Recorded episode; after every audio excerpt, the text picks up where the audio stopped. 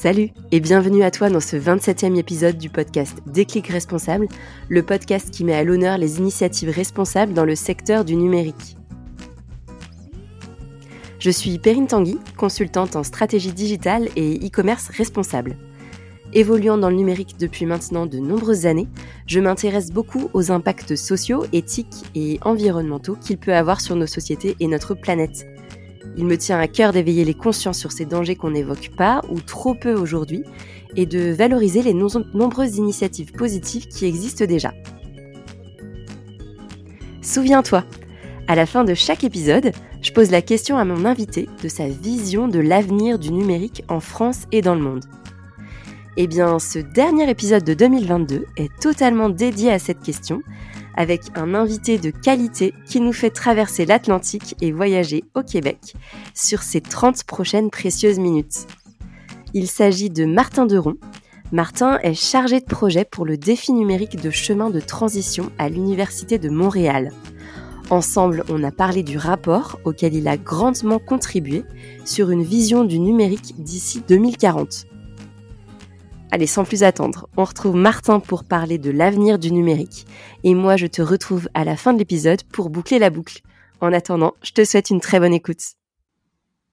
Salut à tous, salut Martin, tu vas bien? Bonjour Perrine, oui ça va bien, merci, et toi? Ouais, ça va très bien. Alors on démarre toujours par cette même question euh, qui est euh, de te présenter. Est-ce que tu peux nous te présenter à nous, s'il te plaît, Martin? Oui, bien sûr. Euh, donc je m'appelle Martin Deron je suis euh, né en France, mais j'habite à Montréal depuis 2017. On l'entend un petit peu. On l'entend, ouais, c'est ça. J'ai un accent un petit peu hybride. Euh, puis euh, c'est ça là. Dans, moi, j'ai un, un, profil un petit peu plus côté études, en euh, plutôt le milieu environnemental. Donc, je suis, je suis, à la base extérieure au milieu de la tech. Donc, j'ai fait des études en, en premier lieu en sciences sociales, politique publique, économie, philosophie. Puis ensuite, j'ai fait un, une, une, maîtrise, on appelle ça ici, un master en, en environnement. Euh, puis, donc ça c'est le côté perso. Puis le côté pro, euh, je suis aujourd'hui responsable des questions à l'intersection entre le numérique et l'environnement pour une initiative qui s'appelle Chemin de transition, euh, qui est une initiative de, de l'Université de Montréal. Puis ça fait à peu près trois ans que je fais ça. Euh, puis juste avant ça, j'ai travaillé un petit peu pour un programme de recherche international qui s'appelle Future Earth, euh, où j'ai commencé à travailler au final sur ces questions. J'ai commencé à m'intéresser euh, à, un certain nombre de problématiques justement à cette intersection entre, entre la, transition numérique et la transition écologique. Très bien, hyper intéressant.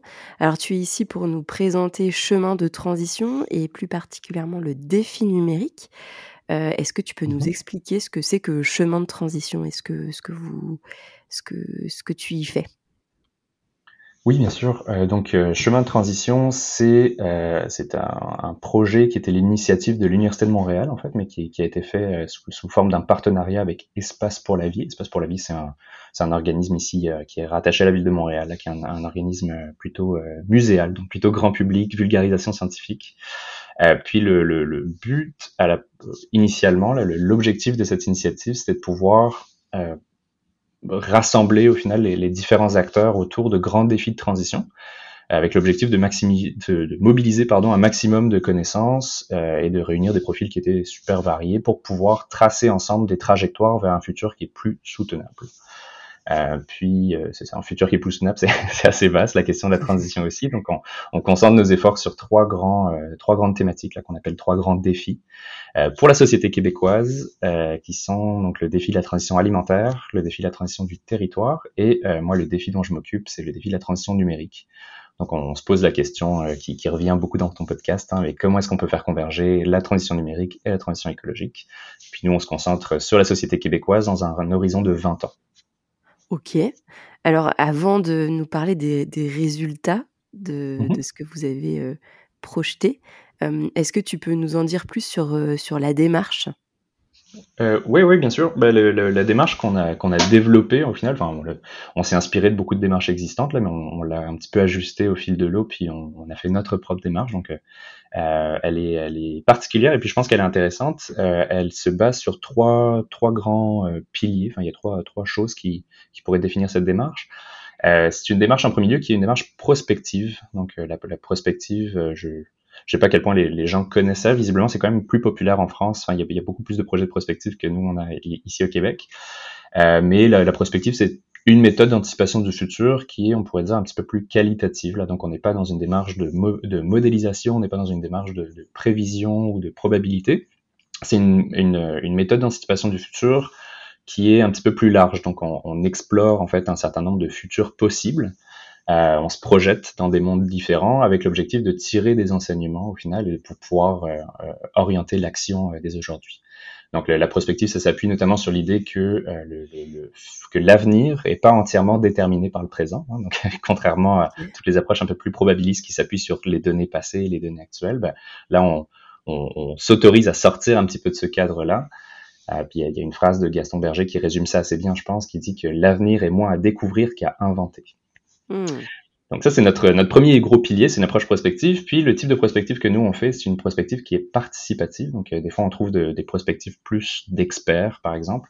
Euh, nous, la méthode qu'on a développée, elle, elle, va chercher justement à mobiliser des savoirs euh, différents, donc des savoirs experts académiques, c'est sûr, mais aussi tout un, un, ensemble de connaissances du milieu professionnel, un ensemble de, de connaissances du milieu même des, des citoyens, avec l'idée qu'on a toutes et tous des choses à apporter, on a toutes et tous la capacité justement d'imaginer notre avenir et puis de discuter au final de, de, de qu'est-ce qu'on veut faire advenir et qu'est-ce qu'on ne veut pas faire advenir. Donc c'est une méthode qui est prospective, participative, et enfin le dernier pilier, j'en ai mentionné trois, euh, c'est une démarche qui se veut systémique. Donc on n'est pas sur euh, du, euh, des changements très précis, des leviers d'action ou une feuille de route. On, on, a une vision un petit peu plus, un petit peu plus macro. Là, on, on essaye de, de de, de, de, se concentrer sur la transition au sens large et d'identifier davantage les points de passage obligés pour le changement de, notre système. Puis cette vision un petit peu plus périphérique, on pourrait dire, ça permet de mieux comprendre la contribution des différentes parties prenantes. Donc on, on, on, espère pouvoir euh, aider à mieux situer nos rôles respectifs dans la transition et puis être dans une approche de bah, il faut que le gouvernement agisse, il faut que les mhm. entreprises agissent, il faut que les citoyens agissent, mais plus de comprendre que cette transition-là, ça, ça implique toutes les parties prenantes et puis de, de, de pouvoir un peu démystifier quel est le rôle de, des différentes parties prenantes en relation les unes avec les autres.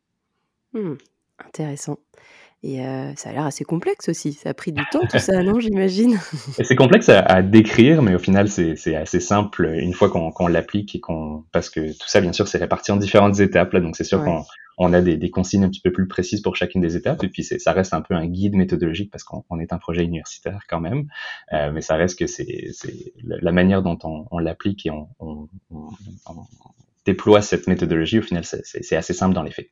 Mmh, d'accord. Et alors j'ai lu, parce que bien évidemment j'ai lu, j'ai lu le, le, le projet.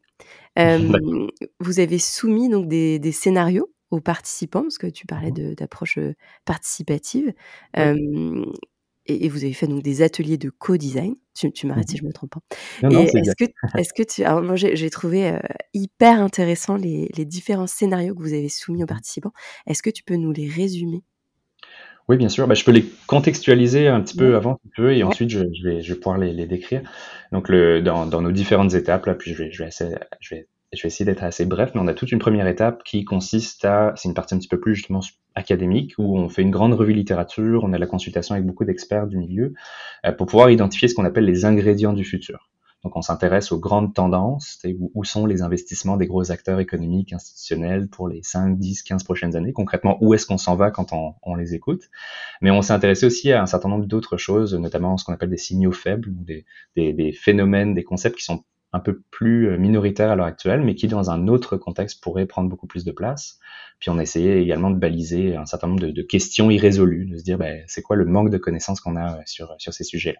Donc l'ensemble de ces ingrédients du futur, au final, ça nous a permis de, de pouvoir déterminer un petit peu, de, de, dresser un, l'ensemble du champ des possibles pour 2040. Donc de se dire, ben voilà, le, le, le futur, l'avenir est par nature incertain. Donc il y a plein de directions dans lesquelles on pourrait aller. Puis afin de, de rendre l'ensemble de ces futurs possibles un petit peu plus euh, euh, un petit peu plus euh, appropriable, on a rédigé quatre scénarios prospectifs, donc qui se basent sur ces ingrédients du futur là, donc qui, qui font des, des mix au final, des, des, petits mélanges entre ces ingrédients du futur.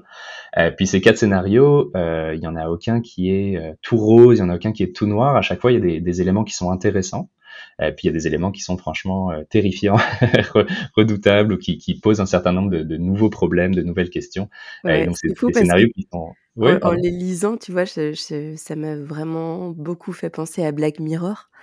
Ouais, certains plus que d'autres. J'en ai, certains en tête qui, sont un peu plus technology gone wrong, comme, comme Black Mirror. Mais, euh, mais oui, donc c'est ça. L'objectif de ces scénarios-là, c'est pas des scénarios prédictifs, c'est de, des scénarios qui, qui, sont suffisamment tangibles pour qu'on puisse les explorer, pour qu'on puisse se projeter ensemble. Mais c'est des scénarios qui sont euh, des scénarios déclencheurs, donc déclencheurs de discussion. Euh, puis c'est ça, on, on, en a quatre qui sont assez longs là, à peu près une deux pages. C'est un, un, scénario qui est rédigé vraiment euh, de manière très littéraire. Euh, et puis, c'est, leur, leur, but, c'est de capter justement l'ensemble des futurs possibles. Donc, on en a un à l'extrême qui est très, peut-être celui que tu as trouvé le plus Black Mirror, en tout cas. tu me diras si c'est celui-ci, mais qui s'appelle des GAFAM qui vous veulent du bien. Oui, c'est celui Donc là, on a, euh, on, on s'imagine en 2040 au Québec dans une société euh, qui serait, qui, où on aurait réussi à, à, à maintenir justement notre empreinte environnementale, même la réduire à deux ou trois tonnes euh, d'équivalent, enfin CO2 équivalent par personne. Mais comment est-ce qu'on a réussi à faire ça? Bah, En mettant la pédale à fond sur euh, une espèce de contrôle algorithmique. Donc c'est pour ça que c'est les GAFAM qui sont qui sont qui ont un gros rôle sur cette société-là où chaque personnage a un GPS de vie et toutes les décisions qu'on prend, que ce soit de prendre un espresso le matin ou de, de ce sur quoi on va travailler la journée, tout est recalibré en temps réel en fonction à la fois de, de l'empreinte environnementale que ça va engendrer, de notre budget carbone et des objectifs qu'on s'est qu'on s'est fixés. Donc une espèce de société un peu euh, euh éco-responsable mais de façon algorithmique. Mmh. euh, donc ça c'est un scénario qui fait souvent beaucoup parler. Euh, puis on a à l'inverse un scénario qui est beaucoup plus, qui s'appelle des, des, des, villes low-tech. Donc là, on a gardé euh, au Québec, on a gardé deux, deux pôles de hub de technologie à Montréal et à Québec, mais le reste des territoires sont venus à une 3G qui était beaucoup plus résiliente, beaucoup plus locale et qui était beaucoup plus euh, euh solide face à des attaques, euh, notamment des cyberattaques. Puis on a d'autres scénarios comme ça qui, qui, qui mettent l'accent sur d'autres leviers. On a un scénario beaucoup plus sur la souveraineté numérique, donc le fait que le Québec et le Canada ont fait certains choix vis-à-vis -vis des technologies, et donc là il y a des tensions avec les choix qui ont été faits aux États-Unis qui sont pas toujours les mêmes. Et enfin, un dernier scénario avec une IA déployée, un peu une IA de masse, mais un peu bas de gamme, dans un contexte de guerre froide autour des ressources. Donc voilà, des mondes très très très différents. Et puis euh, c'est ça, à chaque fois leur, leur but c'était de, de, pouvoir déclencher des, des, discussions sur notre futur euh, pour pouvoir ensuite mener un, un atelier réflexif sur ben, qu'est-ce qu'on veut faire advenir et qu'est-ce qu'on ne veut pas faire advenir dans, dans notre société en 2040. Oh bah, j'imagine que ça a bien fait parler, ouais, c'est sûr. Alors ce qui est intéressant, c'est que, finalement, parmi les scénarios, il y a aucun scénario qui est idéal. Heu, on voit mmh qu'ils ont tous leurs propres limites. Est-ce que ça veut dire que du coup, la votre vision, c'est une vision qui est pessimiste et que finalement l'avenir un avenir sans nuage du numérique n'existe pas? euh, eh bien, en fait, les, nous, on a séparé dans la démarche toute la partie scénario euh, réflective. Donc, ils sont vraiment, leur but, c'est vraiment de déclencher des discussions euh, dans des ateliers de co-design prospectif. Là, tu, tu, as mentionné le terme, donc c'était leur but, c'était leur contexte. Mais dans ces mêmes ateliers, donc on, on on passe par l'exploration de ces scénarios pendant une bonne heure, et demie. On discute de qu'est-ce qu'on trouve euh, souhaitable, qu'est-ce qu'on trouve redoutable. Puis au final, euh, à la fin, ça, ça nous permet surtout de mettre le scénario de côté, puis de se dire, bon, concrètement, c'est quoi les éléments clés dans notre vision euh, d'un Québec euh, en 2040 qui soit à la fois euh, possible et qui soit souhaitable, inspirante. Euh, du coup, nous, notre vision, la vision qu'on a développée avec tous les participants, là, on a eu à peu près 140 participants à travers nos ateliers en, en 2020. Euh, la vision qu'on a qu'on a pu euh, faire ressortir de ça, elle est quand même beaucoup plus inspirante que ça, que les que, que, les éléments des, des scénarios. Okay, euh, elle, ouais, non, non, elle est, elle est quand même inspirante parce que bah, c'est aussi le rôle de cette vision là, de servir de phare, de se dire ok, ben où est-ce qu'on veut arriver en 2040, mm. comment est-ce qu'on fait advenir ça? Donc il y a quand même un, un petit élément normatif derrière. Euh, mais euh, oui, c'est ça, brièvement, là, elle, elle, cette vision, elle s'appuie sur trois grands piliers, trois grands acquis, on appelle ça, dans le sens où en 2040, ça y est, on, est à, on y est arrivé, on a réussi à faire converger ces deux transitions. Puis, comment est-ce qu'on a réussi ça? Ben, En se concentrant sur trois euh, grandes notions, euh, trois grands acquis. Donc, le premier acquis, c'est l'acquis de la, de la, sobriété, bien sûr. Hein, tu seras pas surprise de l'entendre.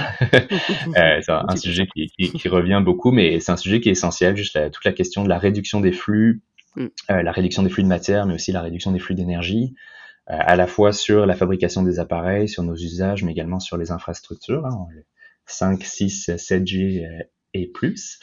Euh, on a un deuxième acquis qui s'appelle la priorisation collective des usages. Donc là, c'est plus la notion euh, autour de bah, réaliser que le numérique, au final, euh, c'est une ressource qui est limitée. Hein, ça s'appuie sur des ressources non renouvelables, donc on n'en aura pas euh, de manière infinie et indéfiniment. Il y a un certain nombre de choses qui peuvent faire en sorte que cette ressource peut se contracter. Puis constater qu'aujourd'hui, au Québec, mais c'est le cas ailleurs dans le monde et c'est le cas également en France, je pense encore, il y a un certain nombre de fractures numériques. Aujourd'hui, tout le monde n'a pas accès à un numérique qu'on pourrait considérer essentiel pour vivre dans la vie de tous les jours. Donc comment est-ce qu'on gère un petit peu cette question-là? Comment est-ce qu'on gère le numérique comme ressource pour à la fois euh, s'assurer qu'on ait un, accès équitable et qu'en même temps on, puisse faire des choix au final dans le numérique euh, qu'on peut se permettre et dont on a besoin? Ça, c'est pour le deuxième acquis. enfin, le troisième acquis, euh, qui, est, qui est, lui, plutôt autour de, de l'innovation numérique. Donc, comment est-ce qu'on peut fournir un cadre à l'innovation numérique et au modèle de financement du numérique pour leur permettre justement de s'orienter, de se baliser par les limites planétaires. Donc euh, aujourd'hui, on a une tendance, les, les clean tech, tout ça, c'est un secteur qui, qui, prend beaucoup de place, mais on, a, on, on, leur demande très peu de preuves au final. On leur demande très peu d'anticipation, très peu de réflexion. On a tendance à vouloir, en tout cas au Québec, c'est comme ça, de financer n'importe quel, pas n'importe quel projet. Je suis peut-être un peu dur là, mais beaucoup de projets euh, qui se prononcent, c'est IA pour l'humanité ou IA pour la planète, tout ça. On dit ok, c'est super, c'est formidable, continuez. Et on leur demande très peu de compte au final d'anticipation, de se dire, ben, concrètement, euh, qu'est-ce que ça peut apporter d'un point de vue environnemental, d'un point de vue social, d'un point de vue peut-être économique? Quelles sont les balises de déploiement pour s'assurer que ça réponde à ces objectifs et qu'on n'a pas des effets rebonds incroyables par derrière? Mm. euh, Puis c'est quoi les, les modèles d'affaires qui sous-tendent ça? Est-ce que c'est des modèles d'affaires qui continuent cette accélération un peu infinie du numérique, qui, qui nous poussent à renouveler nos appareils et à euh, passer toujours plus de temps sur les écrans? Ou est-ce que c'est des modèles d'affaires qui prônent un certain ralentissement peut-être ou à une mise en commun? Je ne sais pas. Donc voilà, on a ces trois grands piliers qui, qui forment cette vision. Euh, et donc, c'est une vision qui est très différente de la société qu'on a actuellement, c'est sûr, mais je pense quand même que c'est une vision qui peut inspirer euh, beaucoup de personnes. Et je, enfin, je, l'ai remarqué également dans, notre, dans nos travaux depuis, depuis deux, trois ans. Là, c'est une vision qui interpelle quand même positivement, je pense, euh, les personnes. Trop bien. OK. Bon et comment est-ce qu'on fait pour, euh, pour, euh, arriver à l'atteindre cette vision d'ici 2040? C'est très simple. Non, c'est pas simple du tout. Euh, ça a été l'essentiel de notre travail au final. On a on a passé sur les sur les quasi trois ans maintenant de de de de travaux sur ces questions-là. On a passé un an et demi sur la conception d'un chemin de transition, hein, d'où mmh. notre le titre de mmh. notre démarche, enfin de notre projet, pardon. Euh, pour ce faire, on a mis sur pied, euh, ça fait, ouais, ça va faire maintenant bientôt deux ans, on a mis sur pied un comité expert, donc un, comité qui rassemble une dizaine de personnes, là, à moitié euh, des sphères académiques et à moitié issues des, sphères un peu plus terrain professionnel. Puis on leur a donné ce mandat de se dire ben, comment comment est-ce qu'on s'y rend à cette vision? Concrètement, ça passe par quoi? Puis on, leur a demandé de, de, de, nous identifier en fait les grandes étapes intermédiaires, donc les grands points de passage obligés. Mmh qui nous permettrait de nous rendre de la société actuelle à cette société visée en 2040. Là, je mentionnais un peu le caractère systémique en introduction et de se dire, c'est quoi les grands, les, grands changements, c'est quoi les grands jalons sur notre chemin de transition? Puis pour le défi numérique, on en a identifié 33. Euh, donc c'est beaucoup de changements. Pour le défi alimentaire et territoire, il y en a encore plus, là, donc c'est encore plus complexe, mais c'est sûr que c'est des questions qui, qui, touchent à beaucoup de thématiques. Donc on a des jalons qui, qui parlent de, bah, de changements au niveau de, de l'offre et de la demande des, des, appareils, mais également des services numériques. On a des jalons sur euh, la, toute la logique de circularité, là, la fin de vie des appareils, comment est-ce qu'on s'assure qu'on peut réutiliser un maximum toutes les, les appareils qui sont déjà sur notre territoire des jalons sur les modèles d'affaires du numérique, et également, enfin, surtout les modèles d'affaires euh, qu'on a sur notre, dans notre écosystème numérique local, euh, un changement au niveau de la culture vis-à-vis du numérique. Là, on a encore une culture très d'un numérique. Euh, on a des interactions avec le numérique qui, qui nous font penser qu'il est très abondant et limité. On a beaucoup d'offres aussi en ce sens-là, encore plus en Europe, mais ça arrive aussi ici au Québec. Cette vision que la dématérialisation un petit peu, c'est que, que, quand on passe vers le numérique, tout à coup, c'est formidable, il n'y a plus de matière et c'est génial, on, fait un, on, a, on a fait un bon pas pour la planète. Mm. Et enfin, des changements réglementaires, là, c'est sûr, quand on, on, se, on, met l'accent sur des changements au niveau, par exemple, des, des pratiques d'obsolescence ou, euh, ou de, de, même de modèles d'affaires, ben, ça passe par l'action de certains acteurs euh, gouvernementaux, c'est certain. Donc, euh, on, on, a identifié ces 33 jalons et on a fait tout un travail justement bah, avec le comité expert, mais on a organisé aussi pas mal d'activités en un an et demi pour aller chercher plus de connaissances. Donc parfois des connaissances très précises. Là, c'était des activités un petit peu plus de type euh, groupe focus ou euh, des entrevues avec des, des, experts externes pour aller chercher des connaissances qui nous manquaient. Puis on a également organisé des ateliers citoyens avec notre partenaire Espace pour la vie, où là, c'était, on posait plus des questions. Euh, des questions davantage normatives ou des questions de, de choix, de société, de valeurs. De, par exemple, c'est quoi aujourd'hui un numérique essentiel? Ça, c'est des questions pour lesquelles la recherche n'a pas les réponses. Tu vois, Donc, on a organisé des ateliers citoyens autour de ces questions-là, puis on se rend compte au final que c'est extrêmement complexe. Là, mmh. tu pourrais partir d'exemples qui paraissent super évidents pour certains, mais au final, tu te rends compte que bah, euh, je sais pas moi, le, on, je, on peut reprendre l'exemple qui a beaucoup tourné là, mais de regarder des vidéos de chat sur TikTok. Ouais. Bah, certaines personnes pourraient dire un peu euh, instinctivement, bah, ça, ça sert à rien ou euh, c'est, c'est un usage qui est pas du tout essentiel. Mais quand on discutes, bah, tu te rends compte que pour certaines personnes, c'est aussi juste un moyen de décompression, c'est du loisir. Pour d'autres personnes, c'est leur métier, c'est le secteur de la culture. Enfin, finalement, on se rend compte que les, besoins de chacun euh, diffèrent énormément en fonction de leur contexte. Mm. Et puis là, l'exemple est un peu anecdotique hein, de la vidéo, mais on pourrait poser ces questions-là pour au final tous les usages du numérique, c'est l'accès à la communication, l'accès au réseau, l'accès à la vidéo, l'accès à même tu sais, ça se relie beaucoup à des situations professionnelles aussi, et puis là où on est situé sur le territoire. Donc au final, on se rend compte que ces questions, elles sont loin d'être simples, et donc pour ça, on a voulu les explorer dans des dans des ateliers plus citoyens. Mais bon, bref, je m'égare un petit peu. Euh, ces 33 jalons, on les a constitués, on a fait ressortir leurs interrelations pour pouvoir les échelonner sur, sur 20 ans, sur une échelle de temps. Se dire ben, quel grand changement, quelle grande thématique doit intervenir, enfin doit arriver euh, pour permettre l'action, pour permettre un autre jalon en fait ultérieur. Donc on a essayé de faire ressortir ces liens entre tous ces jalons pour pas les prendre de manière individuelle, mais de se dire ben, des changements par un, un tel acteur ou des changements dans tel domaine peut vraiment euh, poser les bases d'un changement dans un autre domaine. Puis parfois, on a tendance à perdre un petit peu cette vision euh, systémique, surtout euh, sur le long terme. Donc, c'est ce qu'on a essayé de faire ressortir dans notre dans notre chemin de transition qu'on présente dans le rapport que tu as mentionné, là, un rapport qui est sorti mi-octobre et qui est disponible. Enfin, je mettrai le lien de toute façon dans la description de l'épisode, mais il est disponible. Vous avez un, site dédié, non Il me semble? Oui, absolument, absolument. On a, on a notre site internet qui est chemindetransition.org, chemin au, pluriel. Mmh Puis on, a tous nos défis qui sont répertoriés. Le, défi numérique, c'est le premier à avoir sorti son euh, son rapport, parce qu'ils ont été, pas parce qu'on a été les plus rapides là, mais juste parce qu'on les a échelonnés dans le temps. euh, donc le rapport du défi alimentaire sortira euh, euh normalement euh, pendant l'hiver prochain et le, le, rapport du défi territoire sortira proche de l'été, avant ou après l'été l'an prochain. Mais donc oui, ce, ce, rapport numérique, il est disponible sur, sur notre site internet directement. Parfait, super. Et on y retrouve aussi les scénarios oui, on y retrouve le scénario, puis on retrouve euh, quelque chose que je n'ai pas mentionné, mais qui peut peut-être être intéressant, le, diagnostic prospectif, donc euh, tous nos ingrédients du futur qu'on a identifiés en première étape. Bon, il y a certains éléments qui, qui ont plus vieilli que d'autres. Là, c'est sûr que ça date de début 2020, donc même avec la pandémie, il y a une accélération de, de plein de ça qu'on a, qu'on a pu faire. Puis il y a, il y a plein de choses qu'on n'avait pas identifiées. Hein. Donc, euh, donc voilà, faut le remettre un peu en contexte, mais je pense qu'il y a quand même des éléments intéressants. Et ça, c'est disponible également sur notre site pour comprendre un petit peu ce sur quoi se basent les scénarios. Très bien, hyper intéressant. Bon et du coup donc, bon, on l'a entendu, à ton petit accent, le rapport il se base, finalement sur, sur un territoire qui est celui du Québec. la vision elle concerne donc le Québec. Dans quelle mesure, parce que tu connais très bien aussi la France, c'est quand même ton ton mmh pays, d'origine, dans quelle mesure tu penses qu'elle peut aussi s'appliquer à la France cette vision? Oui, bah, je pense que cette vision, elle peut, à défaut de pouvoir s'appliquer directement, parce que c'est sûr qu'elle fait, euh, au final, euh, on, on, a des balises québécoises davantage pour pouvoir identifier les parties prenantes qui sont impliquées par ce chemin-là. On a voulu le rendre le plus appropriable possible, le plus opérationnel possible. Donc, mmh. le, une partie du rapport, au final, euh, qui est dédiée à on repart du chemin et puis on le décline au final, on fait une frise par type de partie prenante. Donc on se dit, si vous êtes un acteur gouvernemental, voici ce qu'on a identifié qui pourrait être vraiment des changements majeurs sur la trajectoire. Si vous êtes une entreprise numérique, si vous êtes un investisseur ou une institution de recherche par exemple. Donc ça, cette partie-là, elle s'adresse à des parties prenantes plus euh, au Québec, euh, juste pour que pour qu'on puisse un peu les diriger euh, dans le contexte.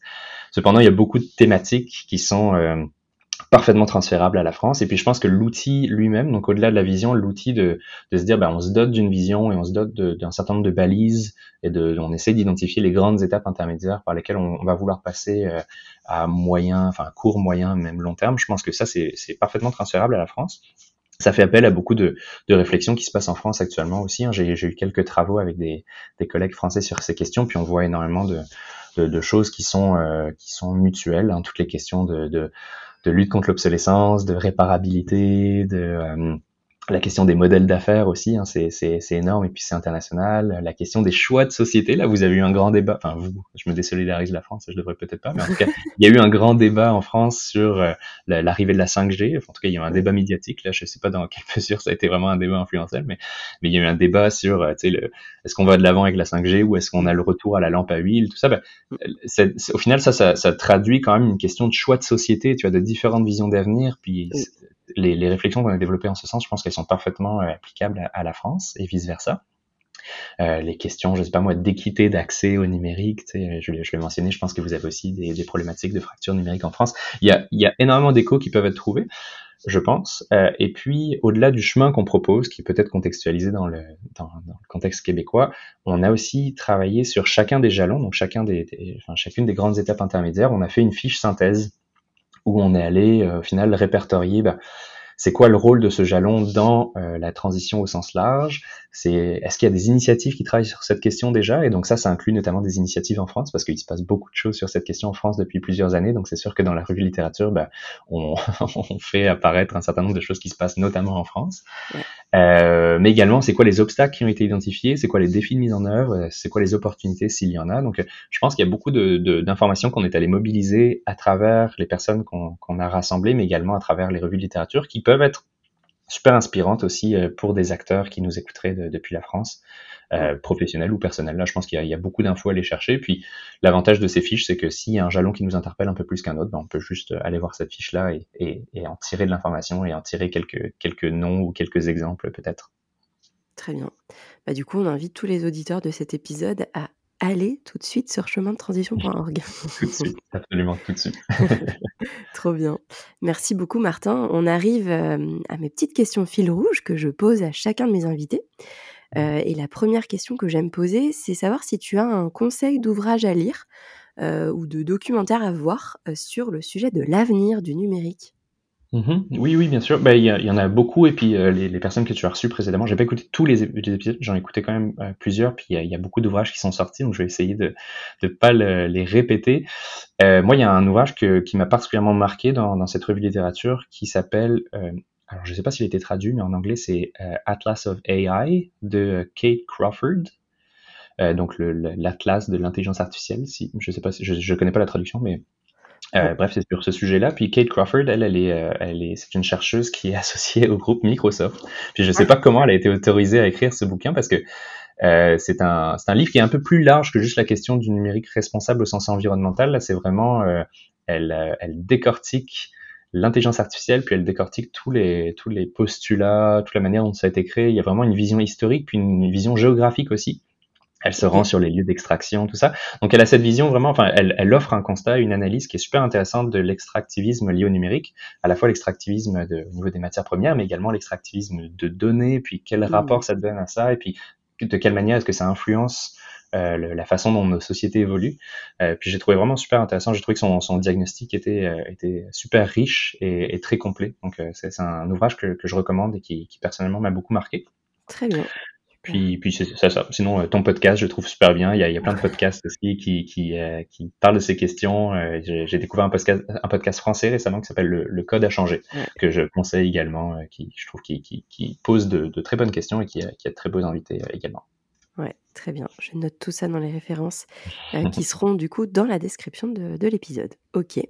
Euh, trop bien. Et puis, euh, et puis alors, euh, une autre question que j'aime poser, c'est l'usage que tu fais, toi, du numérique au quotidien et si tu as déjà adopté des gestes de sobriété numérique. oui, j'ai une, une, réponse qui, qui, ne va pas te surprendre là, mais j'ai un usage quotidien du numérique, au sens où c'est mon outil de travail. Beaucoup là, je, je, je, je travaille à temps plein avec mon ordinateur, puis beaucoup beaucoup de, de, rencontres en ligne, de moins en moins, enfin pas de moins en moins, ouais, de moins en moins proportionnellement. Là, c'est, on a on a un retour un peu aux rencontres présentielles, mais ici le, le, le, rythme de télétravail est resté très imbriqué. Donc nous on est par exemple au bureau euh, entre une à deux fois par semaine. Donc je passe énormément de temps devant mon ordinateur euh, pour des besoins de, de travail, mais euh, mais sinon, à côté, j'essaye de, de, déconnecter. Là, je suis, euh, je suis papa d'un petit garçon de 5 mois, donc surtout depuis son arrivée, là, on essaye de retarder un maximum le, le son, ses premiers contacts avec des écrans qui vont arriver certainement très tôt, mais en tout cas, on, on essaye de, de, de pouvoir retarder ça. Et puis, c'est sûr que ça, ça change un peu le rythme, donc ça me permet de, de fermer l'ordinateur à la fin de la journée de travail, puis de, de faire autre chose. De faire gousi-gousi. De faire gousi-gousi, oui, ou puis de faire de la cuisine, des, des affaires comme ça. Donc, c'est c'est ça mon, mon non-usage du numérique, en tout cas, le non-usage, enfin, ce que j'essaie de développer d'un point de vue perso. Puis, euh, plus concernant la, la, la sobriété numérique, euh, bah, c'est ça. On va, on va dire essayer de, de, me passer du numérique quand je peux. Mais sinon, je, je, me suis découvert un intérêt il y a quelques années pour l'autoréparation, mais un petit peu le, le, bidouillage informatique là, avec des, des, super référentiels comme iFixit, euh, où c'est assez facile au final sur des machines plus anciennes. C'est sûr que ça devient de plus en plus complexe. Mais de, de réparer, euh, bah, mon ordinateur là par exemple, il date de 2012. Puis j'ai déjà changé la batterie euh, trois fois, j'ai changé l'écran une fois que j'avais cassé, j'ai changé euh, le système, le, la sortie son, et puis tout ça sans formation externe, vraiment juste en suivant des petits référentiels. Puis j'essaie de faire ça aussi pour mes proches là qui qui ont pas nécessairement envie euh, d'ouvrir leur ordinateur. et puis je fais ça sans garantie, donc c'est vraiment une fois qu'ils sont à bout et, qu'ils sont sur le point de se séparer de leur ordinateur parce que j'ai pas envie de, de, briser quoi que ce soit. Mais donc ça c'est un, un, petit geste de, de, sobriété au sens de, l'allongement de la durée de vie de, nos appareils qui, qui est quand même un levier important. Ouais, ah bah oui, complètement, ouais, ouais. Trop bien, super. Bon, et puis, euh, il y a une dernière question, mais je ne te la pose pas parce que tu m'as déjà exposé ta vision de l'avenir du numérique. donc, je ne te la pose pas. bah, ça, c'est, notre, c'est la vision. Au final, c'est pas ma vision tant que ça. C'est vrai, euh, c'est vrai, tu as raison. Tu peux me poser la question. Euh, je peux te poser la question et je te la pose. Alors, Martin, quelle est ta vision? Qu'est-ce que tu penses que le numérique. Enfin, comment, comment est-ce que le numérique va évoluer selon toi? Alors, je, je, pose toujours la question en France et dans le monde, on va dire dans le Québec et dans, et, dans le monde alors? Oui, bah je, je, je, ne sais pas. En fait, euh, je vois vraiment le, cet ensemble de futurs possibles. On va dire que je suis, j'ai trop baigné dans la prospective les trois dernières années. Il y a, il y a des, je vois des sources d'espoir et puis je vois quand même des sources d'inquiétude. Mmh. Donc, euh, je, je, j'oscille un petit peu entre entre ces différents, euh, les différentes choses que, que je vois. Euh, ben, au niveau des sources d'inquiétude, c'est sûr qu'on va vers un peu, je trouve, cette accélération continue de, de nos modes de production qui sont insoutenables, y compris par les acteurs du numérique. Là. Donc euh, oui, il y a un essor du numérique responsable, et puis ça, c'est peut-être une source d'espoir. Là, on voit vraiment un essor de, des questions numériques responsables. C'est quelque chose qu'on commence à voir, et on commence à voir de plus en plus d'acteurs qui s'intéressent à la question. Mais on voit que cette question est de plus en plus récupérée aussi par des grands acteurs, euh, les grands acteurs de la tech. Et j'ai une petite, euh, une petite crainte qui, je pense, est fondée euh, que le numérique responsable va être un peu le, nouveau développement durable. Enfin, tu sais, qu'on va pouvoir un peu mettre cette, cette notion-là ou ce, ce label-là sur toute activité qui est par ailleurs destructrice, mais tant qu'on a réduit les petits impacts de nos serveurs, on, se sent à l'aise avec ça. Donc, je trouve qu'il y y a plein de choses. En fait, il y a des, c'est ça, il y a l'émergence de certains acteurs ou de, de, plus en plus d'acteurs qui est vraiment réjouissante. Puis ici au Québec, ça, ça commence à fleurir aussi toutes les communautés, notamment euh, autour des, des, lieux de mutualisation, l'émergence le, l'émergence de, des communs numériques notamment. Il y a l'Agite France euh, a sa petite sœur ici qui s'appelle l'Agite Québec, ah, qui a commencé à se réunir il y a quelques années, puis qui rassemble un certain nombre de, de, de, de praticiens et de, de, personnes qui travaillent euh, autour de cette question-là. Et, et, donc ça, je trouve ça vraiment enthousiasmant là, parce qu'on commence à, à, mettre un peu en commun toutes nos, toutes nos considérations puis tous nos travaux. Euh, mais c'est ça, je reste un petit peu critique euh, vis-à-vis de cette récupération potentielle de la part des grands acteurs. Et puis, euh, pour le moment, c'est, je, je, je, constate qu'on va pas dans la bonne direction. Donc, j'ai espoir qu'on puisse sortir un petit peu de cette trajectoire-là, mais je, je, reste sceptique justement par rapport à, à la manière dont, dont, on le fait. Ok, très bien, c'est entendu. ok. Bon, et puis dernière question, qu'est-ce qu'on peut te souhaiter là pour 2023 Parce qu'on est fin 2022, je vais pas te demander ce qu'on peut te souhaiter d'ici la fin de l'année, il ne reste plus que 15 jours à peine. qu'est-ce qu'on peut te souhaiter pour 2023 du coup? du repos. Du repos, ouais. c'est sûr. Bon, ben, avec la, le, le, le, petit changement de vie qu'on connaît, euh, ma conjointe et moi, c'est sûr que du repos, ce ne serait pas de refus, mais je vais pouvoir reprendre une partie de. En fait, euh, la manière dont ça, ça se passe au Québec, le, congé parental, on, on, peut le prendre euh, à différents moments, puis on a une partie qui est partageable entre les, les ah. deux conjoints. Donc ça, c'est quand même pratique. Donc, euh, en fonction du, du retour euh, au travail euh, de, de, ma conjointe, je vais pouvoir reprendre un petit peu de, de congé potentiellement et donc passer un petit peu plus de temps avec mon fils. Donc, on peut me souhaiter, je pense, plus de temps en famille et plus de repos par ailleurs. Ça, ça serait déjà amplement suffisant. Ok, et ben on te souhaite tout ça, Martin. Merci, beaucoup. Merci, c'était super intéressant, très inspirant. et, puis, et puis voilà, j'invite tous les auditeurs du coup à, lire Chemin de transition. Je te souhaite de passer de très belles fêtes de fin d'année. merci, merci à toi aussi. Et puis ben, on reste en contact, on se dit à bientôt. Avec grand plaisir. Salut Martin. J'espère que cet épisode t'a plu et t'a donné quelques idées sur ce qui nous attend en termes de numérique ces prochaines années. D'autres épisodes de ce podcast arrivent bientôt avec des sujets tout aussi passionnants. Pour te tenir au courant, n'hésite pas à me retrouver sur LinkedIn sous Perrine Tanguy ou sur le compte Déclic Responsable d'Instagram. Enfin, si tu as aimé cet épisode, n'hésite pas à le partager et à mettre 5 jolies petites étoiles sur Apple Podcast. Je te souhaite de passer une belle journée et de très belles fêtes de fin d'année. N'oublie pas d'adopter des gestes simples de sobriété numérique, comme euh, essayer de réparer toi-même tes appareils, comme Martin. Et on se dit à très vite pour 2023, avec des nouveaux épisodes et des petites surprises. À bientôt!